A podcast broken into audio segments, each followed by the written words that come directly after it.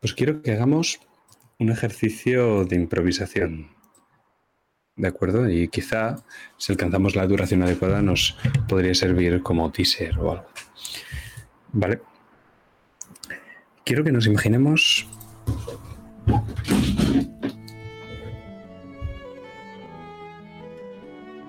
una ciudad, una ciudad castellana. Y que llegue a nosotros el olor del estiércol, del polvo de la sociedad, del sudor, y cómo el calor del sol con sus rayos está haciendo arder casi, están tan calientes que queman las piedras de esta ciudad castellana. Y casi con la distorsión del calor, apenas podemos ver cómo la puerta se abre una puerta de atrás de un establecimiento. Y cuando finalmente nuestra vista se aclara, vemos que sale de ahí un hombre. Lleva botas, un bigote, un estoque, es un hombre joven. ¿Cómo es ese hombre, Adrián? Como has dicho, es un hombre joven. Con ese estoque, lo que está deseando es retar en duelo a cualquiera. Es un esgrimista nuevo en el gremio. Y está entrando buscando estrenarse. Va con el pecho hinchado, pero sus ojos denotan un poco de miedo.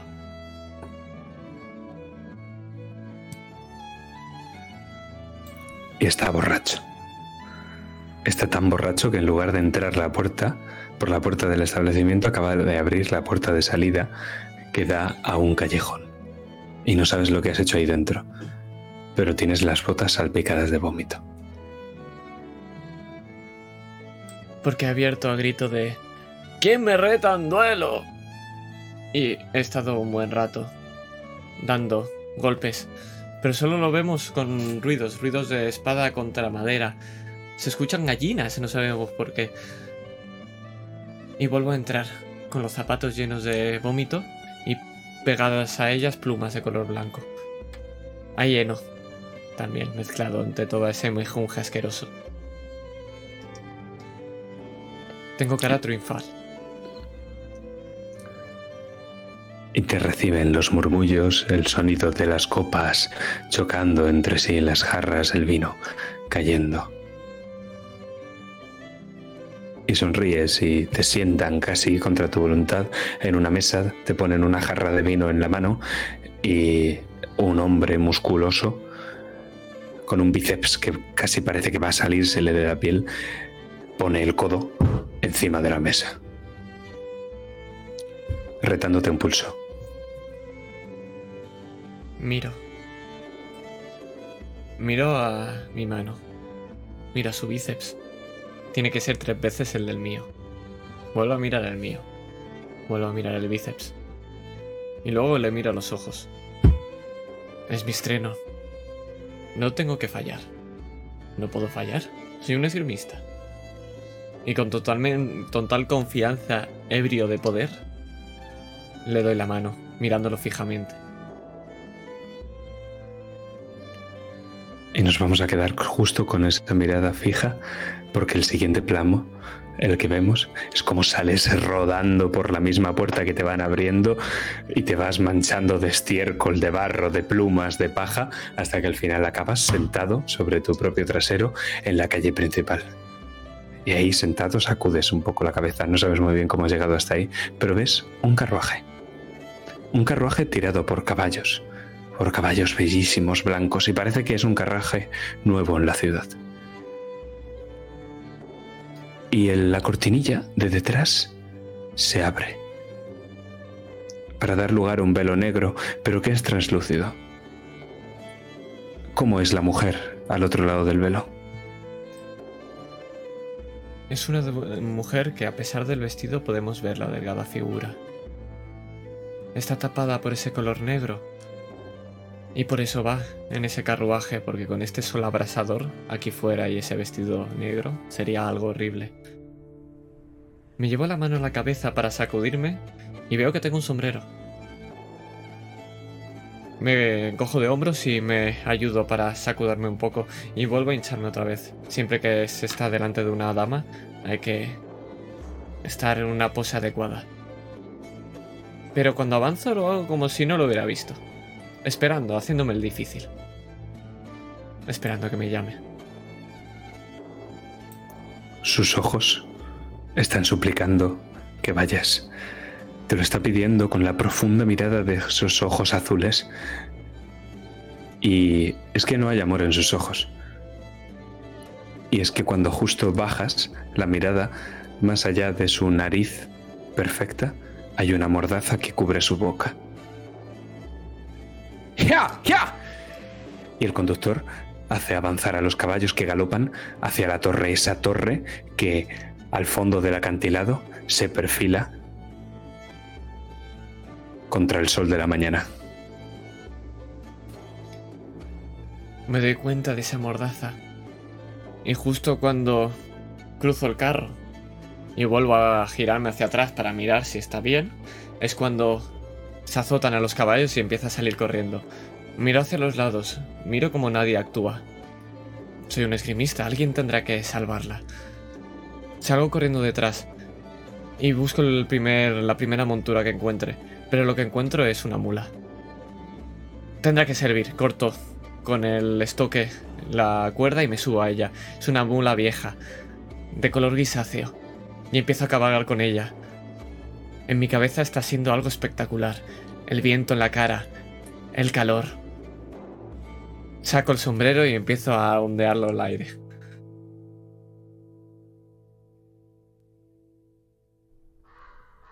Y la siguiente escena que vemos está todo en silencio.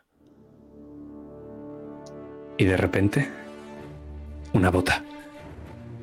Una bota que golpea una, otra y otra vez, y cuando ya parece que va a ceder, es un hombre el que atraviesa esa puerta de madera cuyos goznes y bisagras saltan por los aires y cae en el centro de una habitación completamente redonda de esa torre.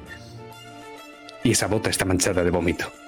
Y es que da un par de pasos al frente con el estoque en ristre y la capa en la otra mano. Tiene la espada manchada. ¿Está manchada de sangre? No, no está manchada de sangre, está manchada de un líquido viscoso. No sabemos exactamente de qué. Parece como si hubieras metido un estoque dentro de un puchero podrido.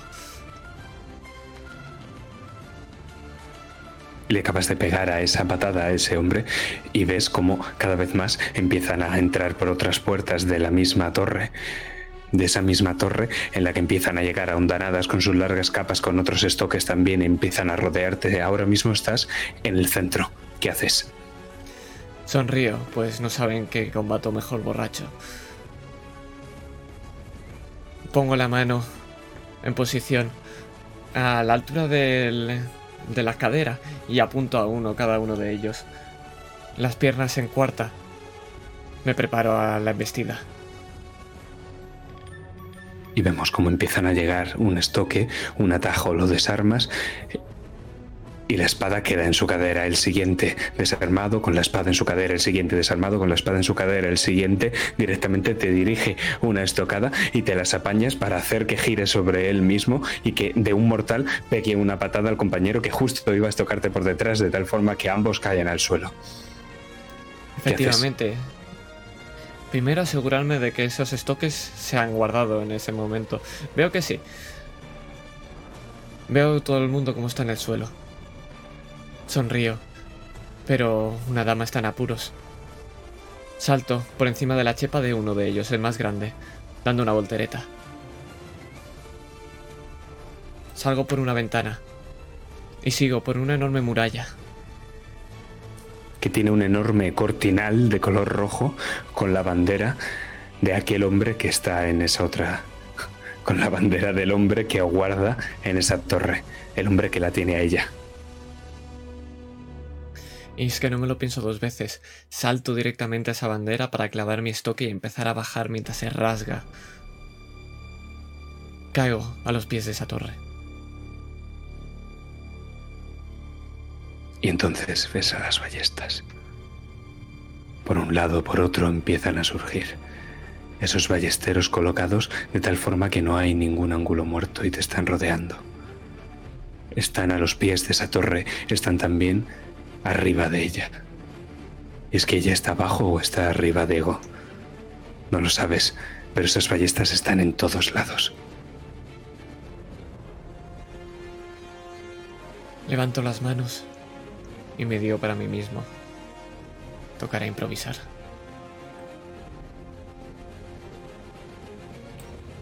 Sale de la ventana. Vaya, vaya, vaya. Diego de Aldana, el mismo. En carne y hueso. Nunca la tendrás, bastardo. Eso dijiste la última vez y aquí estamos.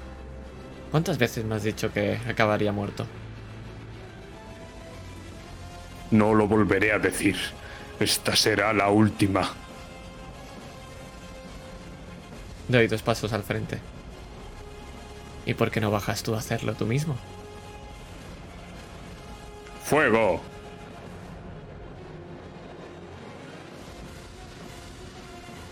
Y esa andanada de flechas se dirigen hacia tu posición desde todas las direcciones posibles. ¿Qué haces? Cojo y en un rápido movimiento corto esa bandera. Justo he dejado el estoque y he hecho el último rasgón. Esa bandera de color rojo. Esa que me coloco en mi mano izquierda. Y ahora se forma como una especie de capa encima mío, con la que me cubro para que las flechas no sepan dónde acertar. Y es que cuando impactan todas, como si fuera un truco de magia, esa capa está vacía.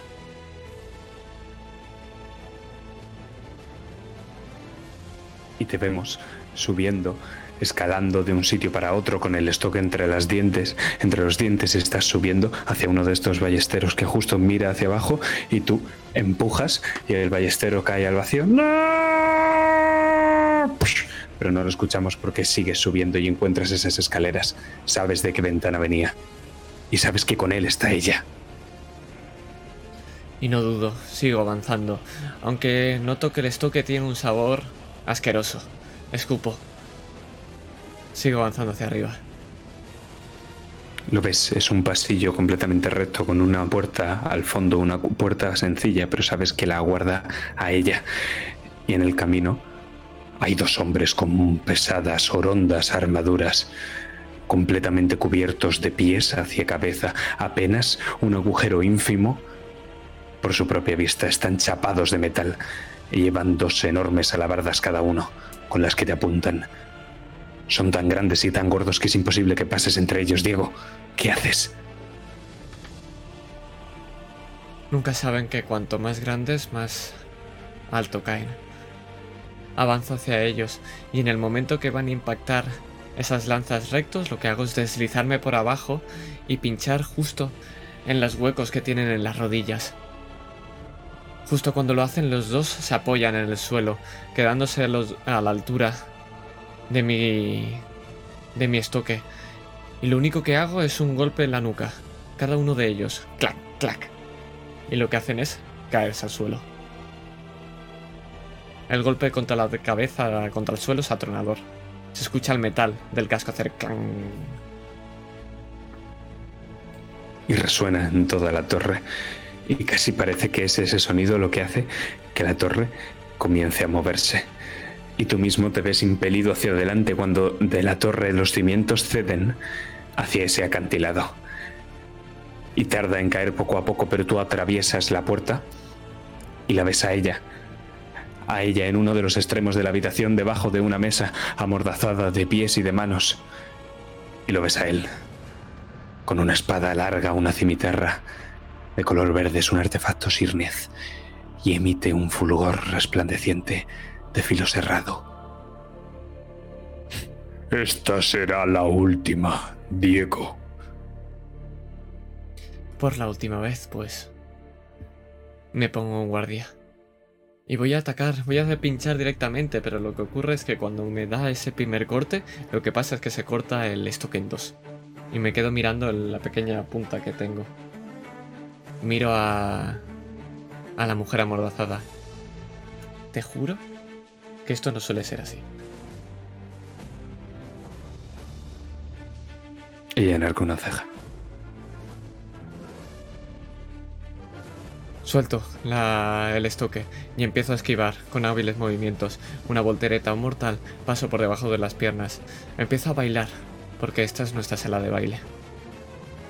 El enemigo te está dirigiendo su espada hacia grandes arcos, hacia arriba, hacia debajo, hacia un lado, hacia otro. Acaba todos los movimientos que empieza de tal forma que es casi imposible moverte por la sala esquivando esa espada. Tus movimientos cada vez son más ágiles y los suyos más precisos y conforme hace movimiento tras movimiento, ambos empecéis a sangrar y esa espada comienza a refulgir cada vez más y más. Casi pa- parece engrandecer y decrecer.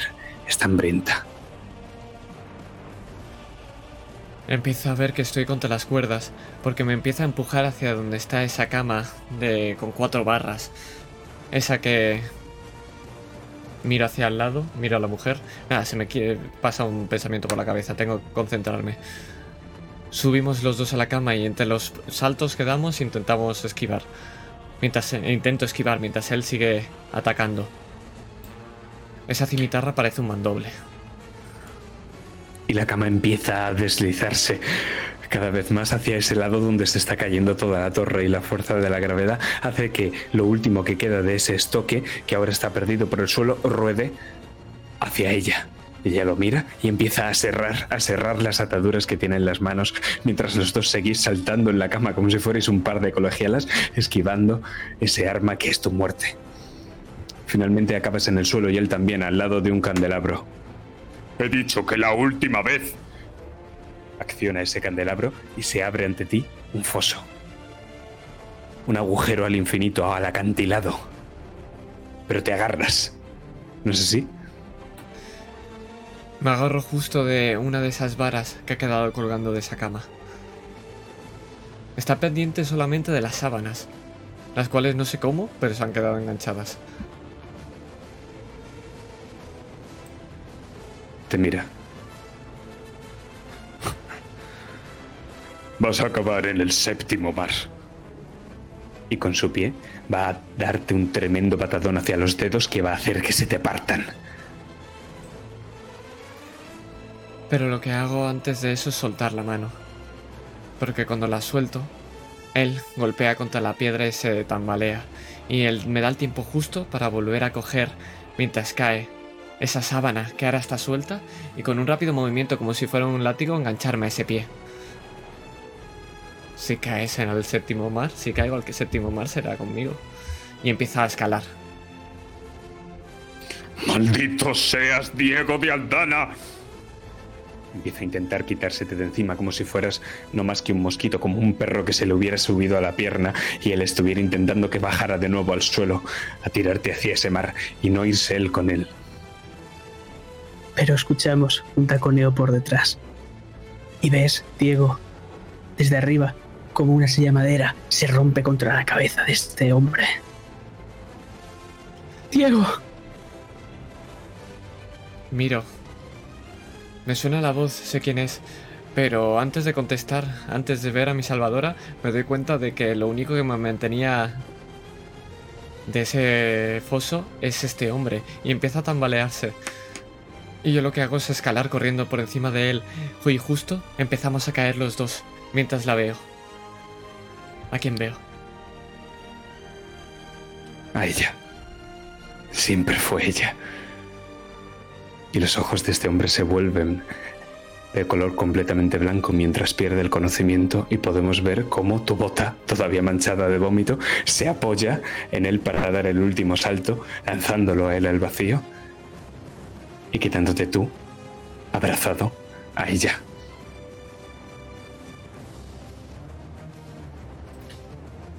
¿No suele ser esto al revés?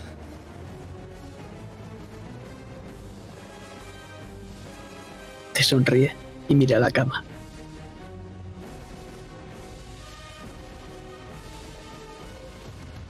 Cojo y me encojo de hombros. Y la lanzo contra la cama. Y la torre, esta vez entera, sin cimiento alguno, comienza a precipitarse hacia ese acantilado y hacia las aguas embravecidas. Pero nosotros salimos por la ventana. y vemos el sol vespertino de la senda de los héroes.